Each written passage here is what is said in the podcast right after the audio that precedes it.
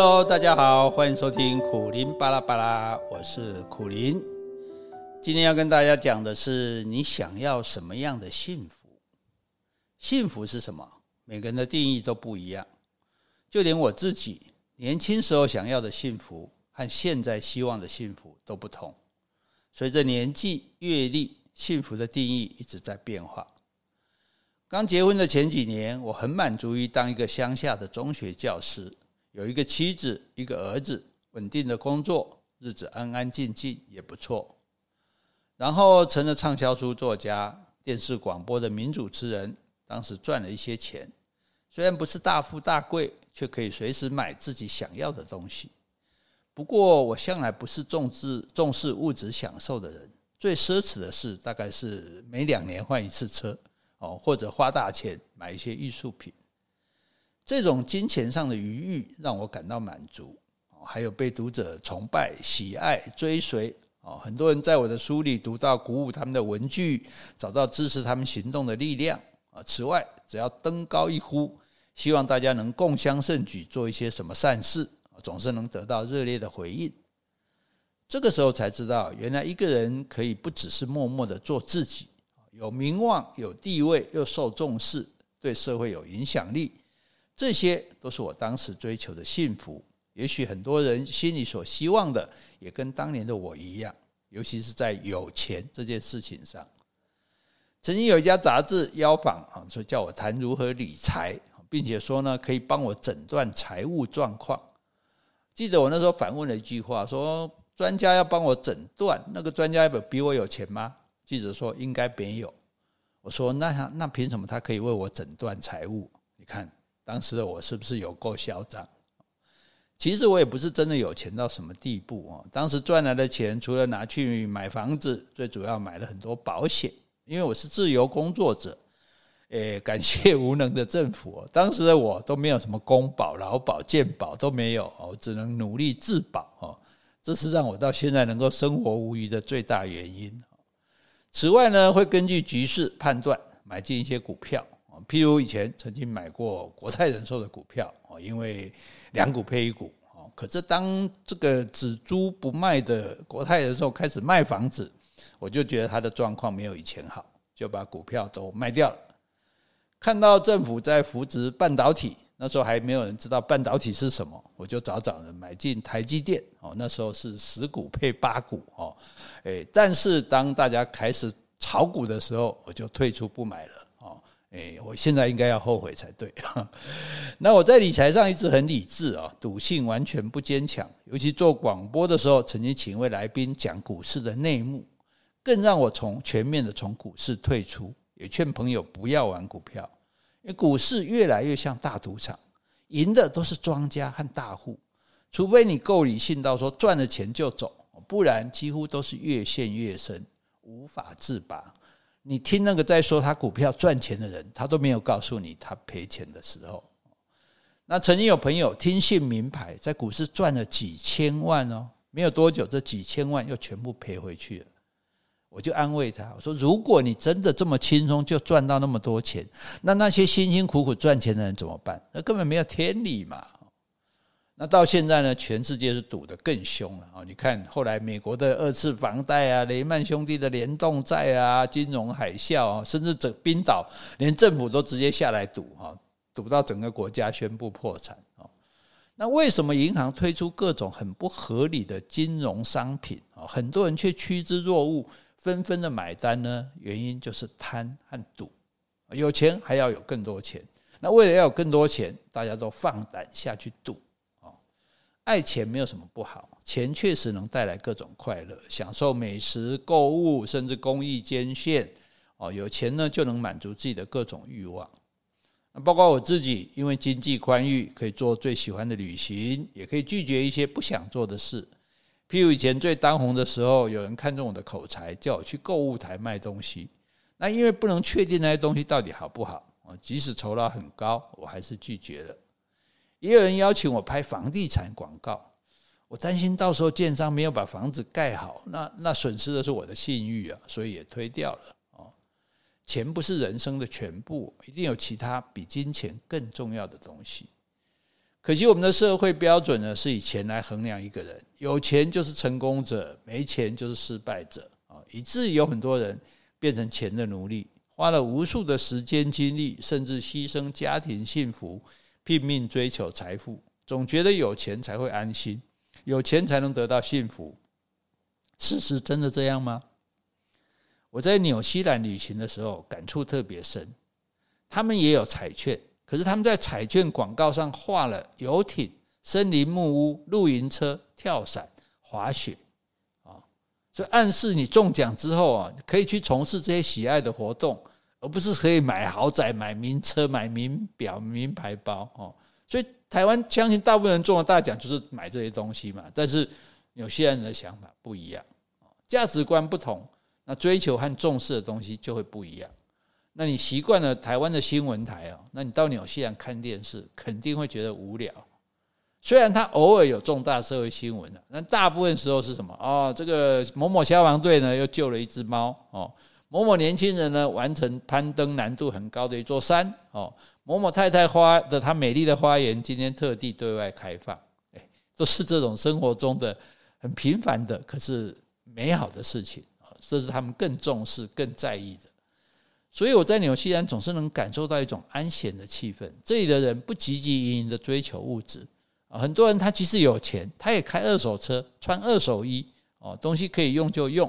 但是呢，更重视精神上的享受，所以他们有很多户外的活动。现在的世界呢，有物质过剩的现象，资本主义的社会鼓励大家拼命消费。造成更快的喜新厌旧，总是想要更多。有个朋友很爱看购物频道，家里堆满各式各样的东西。有时候问他内容是什么，他都不知道，因为很多都没有拆封。其实生活中的必需品真的很少。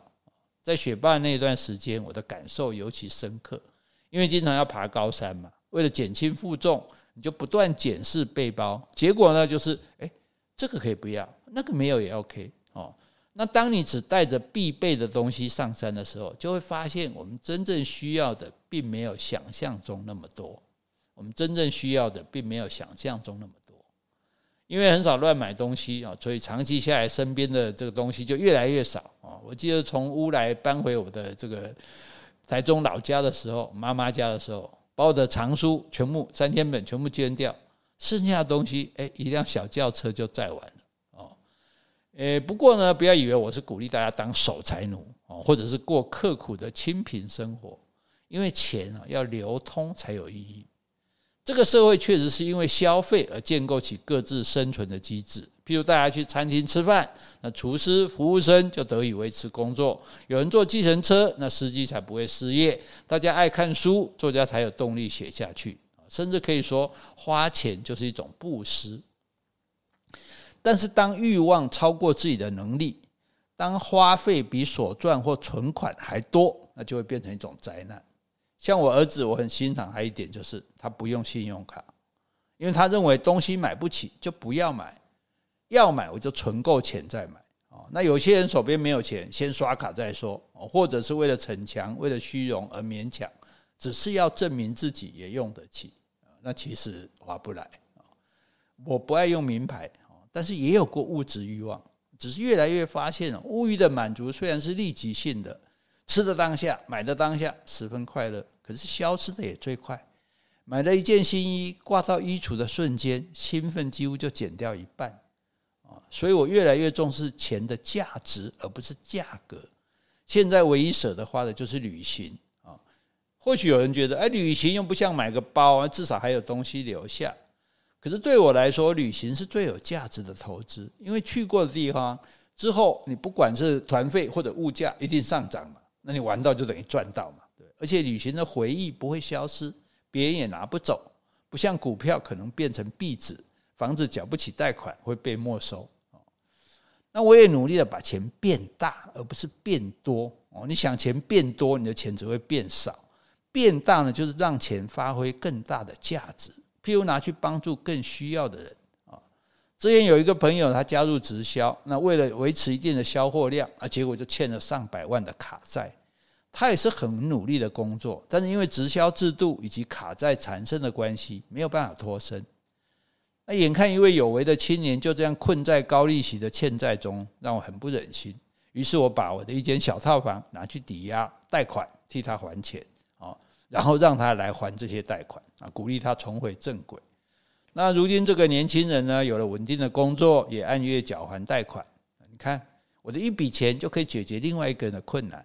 对我而言，这种喜悦比物质上的享受更令人快乐，也更持久。很多人为钱烦忧，总是担心钱不够多、不够用。我并不是什么理财专家了哦，何况所谓专家哈，往往就是专门在害人家哈。但是真要投资的话，也要投资在自己身上哦。此外，你只要老老实实的存钱，不贪不赌，基本上都不太需要担心钱不够用。我的钱呢，在自己出事以后，几乎全部归零，房子、存款通通没有了。这些年来呢，就是靠着之前的储蓄、保险，以及偶尔打打零工。比如演讲、上电视、啊写作等等的收入，也能维持生活。可见的，我们真正需要的并不多，尤其年纪越大，物欲上的花费越少。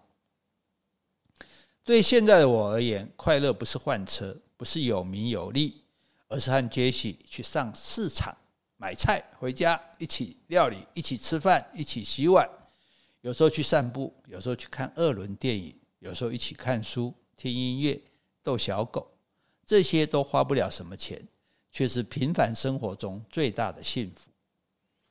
最后要说的就是，平凡中的幸福不一定要很多钱才买得到，平凡中的幸福不一定要很多钱才买得到。那我们这个月跟大家谈的内容呢，都是出自我写的书《真好这样活到现在》。啊，现在这本书有特价，在博客来只要卖一九九元。啊，到下个月十号为止，数量有限，喜欢的朋友呢，可以赶快购买，也可以上我的脸书找博客来的连结。好，那今天是七月三十一号，感谢各位的陪伴，我们七月抗战到此告一段落。